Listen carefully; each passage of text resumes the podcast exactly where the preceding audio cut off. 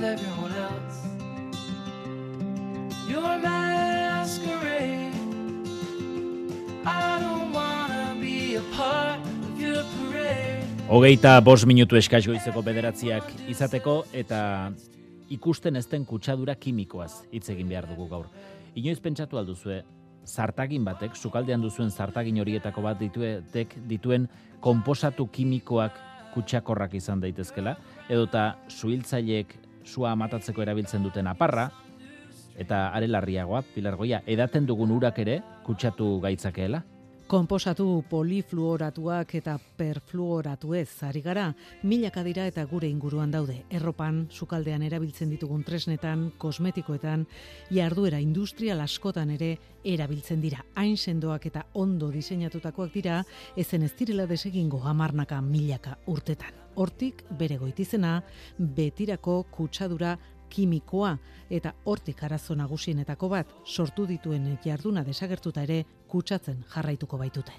Nestor Etxebarria Euskal Herriko Unibertsitateko Kimika Analitikoko doktore eta PFAS konposatuetan aditua, egun on. Alan ekarri.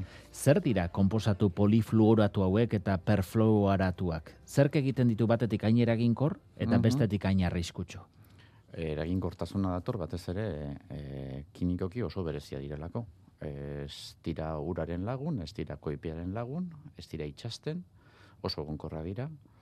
Beaz, erabira asko e, ditu, konposatu hauek. Aipatu ditugu horietako batzuk, sartaginetan, edota Mhm. suhiltzaileen aparretan, erropetan ere bai, ezta? Arropetan, e, batez ere me, kirol, kiroletan, mendira guazenean, eta babestu nahi dugunean, ba, goretez famatua horretaz eginda dago. Eta nolakoa da hauek eragiten duten e, kutsadura? E, egia esan, konzentrazio oso txikitan, e, badaude ere, gorputzan metatzeko aukera, e, aukera handia dituzte. Orduan, epe luzeko e, kutsadura hitz egiten da, ari gara, ku- kutsadura kronikoa, de, deitzen dana. Orduan, horrek eragiten du, ba, batez ere jaio berrietan, eta ba, garapen, garapenean, ba, ba, atzerapenak, e, e, sistema hormonalean ere, gure sistema hormonalean ere ba, aldakuntzak egiten ditu, eta hori guztiak ba, gaixotasunak edo mm, gure jardura normala bat desorekak. E, aztertuko ditugu gero Bai. honek e, dituen ondorioak osasunean izan ditzakeenak e, gaiari berari begiratuta e, erabiltzen ditugun bitartean esate baterako e, sukaldean edota Mhm. erropetan erabiltzen ditugun bitartean e, aipatu duzu partikula batzuk e, ba, jaso ditzakegula baina gero esan duzu baita ere egonkorrak direla horrek Oso. esan nahi du behin guk tresna hoiek erabiltzeari uzten diogunean ere Mhm. konposatu hoiek jarraitzen dutela Bai. e, eta nola e, zer gertatzen da hoiekin edo nola garraiatzen eta eta tratatzen dira. Ho- Hori da e, bereste ezaugarri bat, eh, konposatu hauek e, garraiatzeko, e, luze garraiatzeko aukera dituzte. Osea, mm, edozein bidetik, e, konposatu harinak atmosferatik, konposatu ertainak ere uretatik, loietatik, leku guztietan aurkitzen dira. E, aipatu dira e, itxaz isotzetan aurkitu direla. Beraz, edozein leku e, aurkitu alditu konposatuek. Eta horrek ematen du aukera, iraunkortasunekin batera, ba, edozein gizak, izaki bizidun, ba, kaltetua izatea epe luze motz edo ertainean. Mhm. Era honetako lehen gaiekin eta osagaiekin e, lan egiten duten industria guneetan beraz, Mhm. pentsatzekoa da, agian e, kontzentrazio horiek handiagoak izan daitezkela? Claro, eh, erabiltzen diren kon- kontzentrazio honditan edo erabilera honditan erabiltzen diren enpresen inguruan, ba hor egoten da eh, arrisku handiagoa. Arriskua da dinot gizakiari begira batez ere dator edaten dugun uratetik eta jaten dugun jakitatik. Hori dira iturri edo biden importantenak. Beaz, atentzioa edo harreta jartzen diogu eh, edaten dugun ura eta eta jaten ditugun jakiak. E, baina katea oso luzea da eta agertzen dira nun nahi, gure ondarretan, industrietan eta ibat lekutan. Hmm. E, otsailaren bukaeran, Europako amazazpi bat e, edabidek egin dute, Hmm. osatu dute, konposatu kimiko hauek kutsatutako lekuen mapa bat. Mhm. Mapa zabal-zabala da, Mhm. eta xea aldi berean, e, mapan zehatzera jeisteko aukera dagoelako, eta ikusi dugula, Euskal Herrian ere, puntu gorri eta beltzak aurkitu direla, Forever Pollution Project izen burupean egin den ikerketa horretan pilar. Nafarroan, Ziriza, Txarren edo Mues, Gipuzkoan Musakola eta Araban Gasteiz eta Iruña ok azaltzen dira PFAS konposatu hauek kutsatutako leku gisa. Leku susmagarrien zerrenda luzeagoa da. Angelu, Ondarribia Irun, Zumaia, Hernani, Andoa, Tolosa edo Berastegi, Amurrio, Arrasate, Muskiz eta Alonsotegi besteak beste. Azken honetan hain zuzen 2014 arte konposatu hauek ekoizten zituen Arkema multinazionalaren lantegia martxan izan zen orain itxita dago, baina mapa honen arabera oraindik ere kutsaketak iraun dezake. Mapan papergintzarekin plastikoen eta metalen industria edota zaborren tratamendurako plantak eta urraraztegiak azaltzen dira eta baita aireportuak ere. Europan barrena amazazpi mila leku guztira identifikatu dituzte. Norainokoa den kutsaketaren neurria edo balizkoa ez da xe azaltzen. Bereziki aztertu dute urriturrien edo lur azpikuren egoera, aberen bazka diren larreak, barazkiak landatzeko lurrak edo ura zuzenean edanez konposatu hauek gure gorputzek irentzi egin ditzaketelako. Ainarbeko urak erakundean galdera egin dugu eta esan diguten justu aurtengo urtarrilean indarrean sartu dela ur edangarriaren kalitatea kontrolatzeko dekretu berria estatu Espainiarrean eta lehenengo aldiz PFAS konposatu hauek atzemateko agintzen zaie. Aitori Susi, Ainarbeko ur kalitatearen kontroleko arloburua da, hasteko lau PFAS kutsakorrenak atzeman behar dituztela kontatu digu horretarako teknologia berezia erosita dutela jada oso teknologia aurreratua. Ze ezabetoko mugak, e, dia, e, urrengo bi urtetan, parametro bakoitza, bakoitzak ezin du gainditu irurogeita man nanogramo litroko muga. Eta bere hori konzentrazio izugarri txikila dira eta behar dira teknologia oso aurreratuak detektatzeko. Baina gero bukatzen dena, zela urteren bueltan, hogei konposatu hoien batura, eun nanogramo litroko muga ezin du gainditu. Berezia oso, oso, oso muga txikiak. Konposatu kimiko hauek atzeman ezkero badira bideak ura garbitzeko, baina ainarbeko uren kasuan lasai daude ez dira topatuko dutenaren beldur.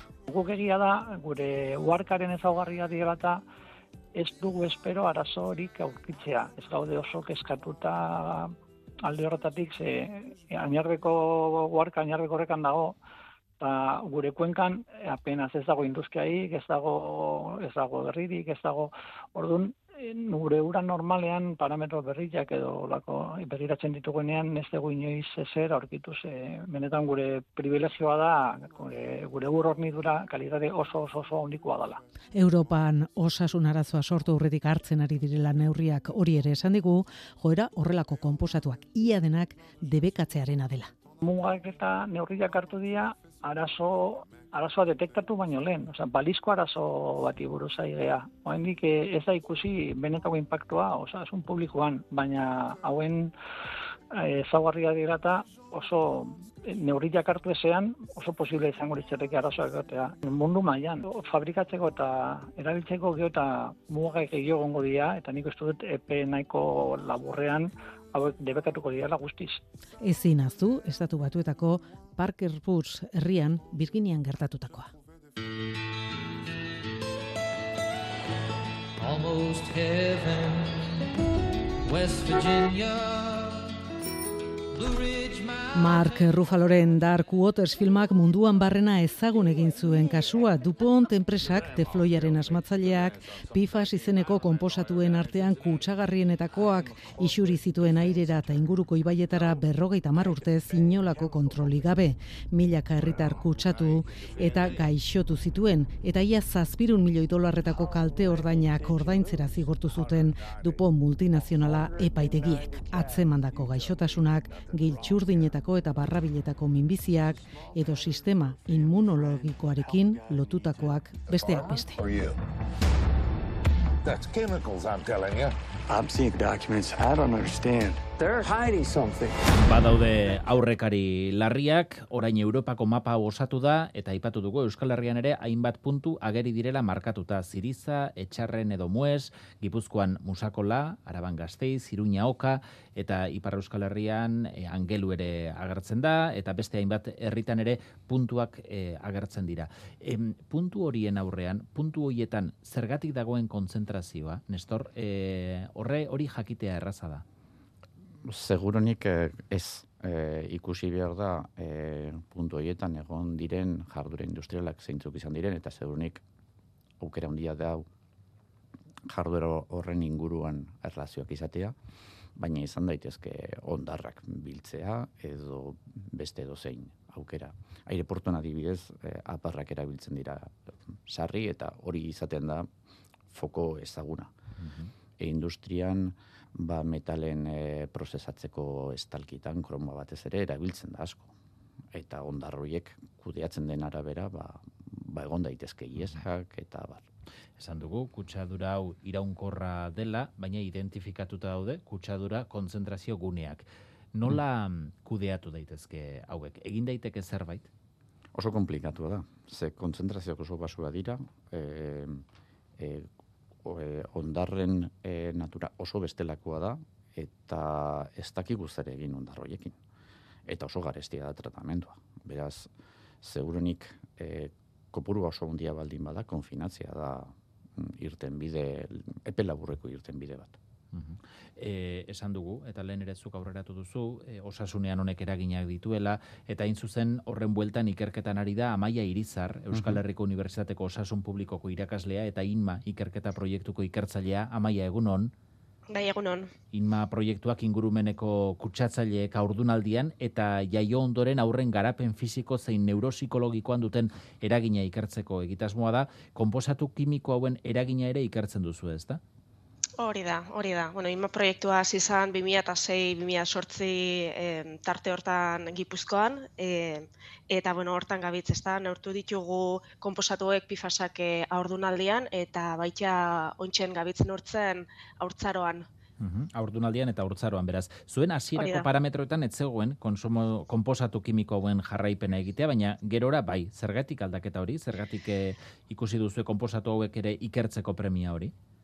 Bai, ba, bueno, ikusi da literaturak e, bageruta evidentzia gehiago sortu dauela e, hauen e, efektu, efektuen inguruan, batez be aurretan, eta eta baita, bueno, ba, elkarlan bat e, eukigaben estatu batuetako laborategi batekin, eta horren arira hasi izan inma proiektuan baita ba, pifasen e, esposizioa nortzen. Mhm. E, PFAS hauen eragina handia atzeman duzue, e, aurdunaldia aipatu duzu eta urtzaroa ere bai. Ze ondorio ari zarete, ikerketa ze datuari da mai gainean jartzen? Bai, bueno, oingo ze dauzkagun datu argixenak dira aurdunaldixan e, amangan aurkitu ditugun e, pifas konkretu batzuk bai e, aman hormona mailetan eragina euki dauela eta bueno, oin proiektu aurrera eromaten gabitzen proiektuan gure asmoa da ikustia ea e, umien neurogarapenean eragina dakon edo ez. Eta orain arte ikusitako ondorioak ze nolakoak izan dira, ze ondorio zehatz?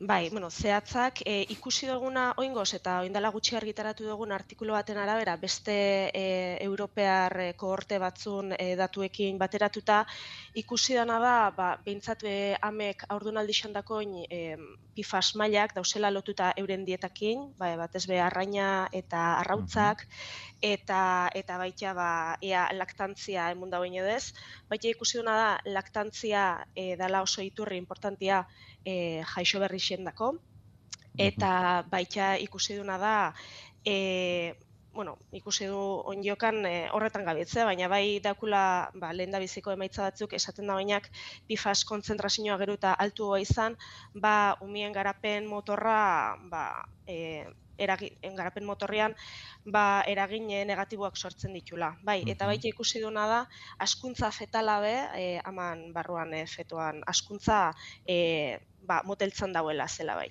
Zuek e, Zumarragako ospitalearen inguruko zonalde industrialetan edo industrialak izandakoetan ari zarete beak eta berezia egiten, ez da? Bai, bai, hori da gure ikerketa zonaldea, e, batez be, ba, goiarri eta urola e, ba, inguru horrek izango, izango lirake, eta inma proiektuan e, kohorte, Gipuzkoako kohorte honetaz gain, e, estatu mailan beste kohorte batzuk e, baita bateratzen dira eta eta bueno, oso interesgarria da baita eukitia heterogeneitate hori ikusi alizateko Mhm. beste faktore batzuk e, dakoin eragina PFAS esposizioan eta baita osasune e, ba, efektuetan. Zenbat jenderi ari zarete jarraipena egiten?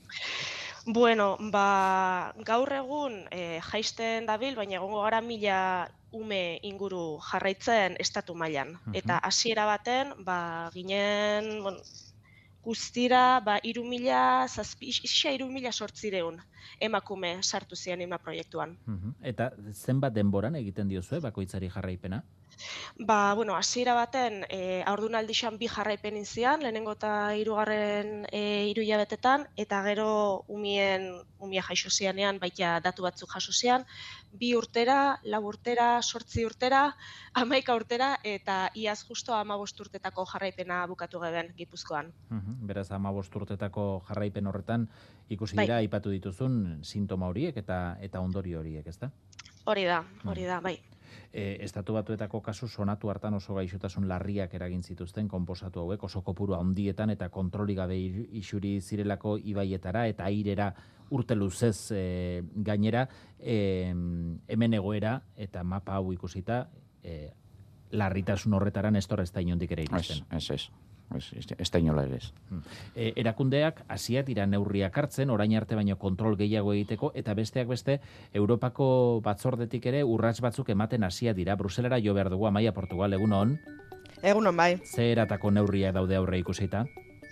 Ba, produktu kimikoen Europako agentziak eh, mai gainean du 10.000 PFA sustantzia debekatzeko proposamena, bost estatuk egin zioten eskaera ofiziala urtarrilaren amairuan. Eh, Danimarkak, Alemaniak, Herberek, Norvegiak eta Suediak argudiatuta ingurumenean betikotu egiten diren sustantziak direla eta murrizten ez badira ba inpaktu negatiboa izango dutela bai jendearen osasunean bai zuzenean ingurumenean.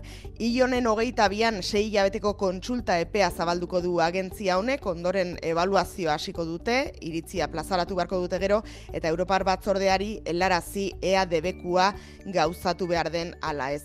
Esan bezala boste estatu daude proposamen honen atzean, baina badira bestelako ekimenak ere debeku hauek de facto gauzatzeko. Europan Belgika baita, PFA kutsadura handian duen estatua eta Flandesko Zueindrek hirian dagoen lantegi bat da horren errudun nagusia.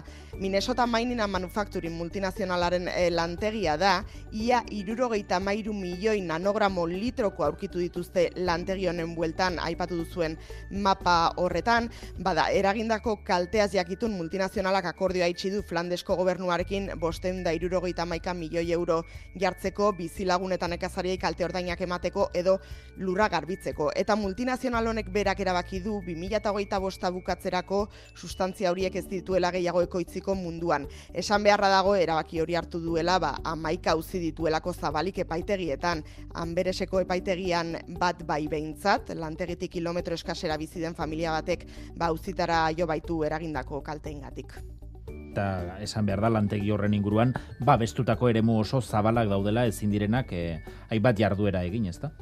Hori da bai nekazariak e, izan dira kaltetu nagusietakoak inguru horretako nekazariak bai. Amaia Portugal, eskarrik asko. Gero arte. Neurriak badatoz, e, berandutxo datoz, Nestor? Esan daitekela baietz, baina mm, erabakiak hartzeko oso, oso irizpide, eza, bide komplikatua da. E, kontuan izan behar da, prezio ekonomiko asondia da. Ezin, ohitu gara baliabide batzutaz, enpresak oso indartsuak dira, eta legegideak aukera gutxi daukate askotan horrelako erabakiak hartzeko orduan. Hmm. Em, kontuan hartuta, kutsatutako eremu hauek kontzentrazio maila desberdinetan hor daudela, zer eratako neurri preventiboak har genitzake? Herritarrak berak egin dezake zerbait?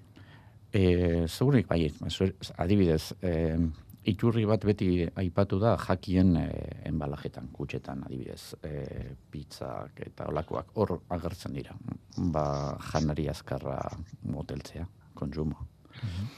Ez berotzea mikroinetan ontzi hoietan, e, batez ere ontzitatik jakiera duazen e, transferentzia hori saiesteko.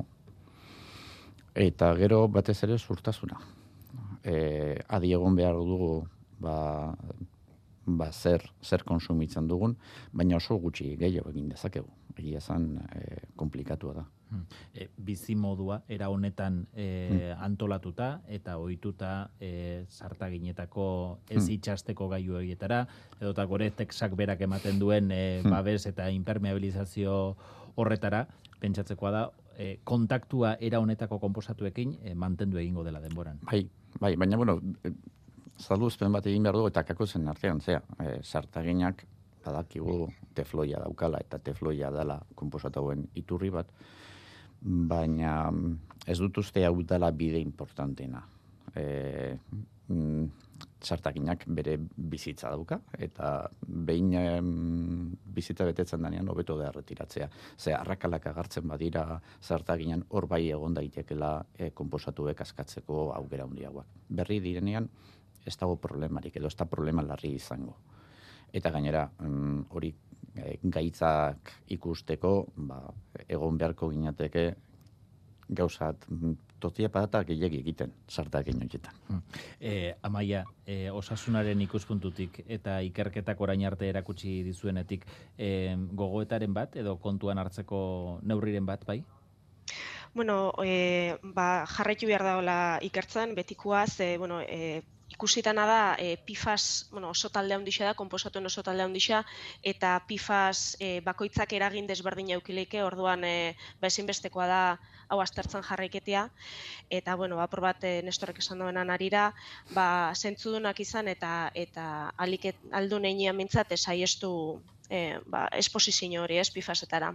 Nestor Etxeberria eta Maia Irizar. Eskarrik asko bioi ere, gaur kutsadura iraunkor honen inguruan argibide hauek Euskadi Irratian emateagatik eta urrengo batera arte. Bai, eskerrik asko. Bai, eskerrik asko. We can whisper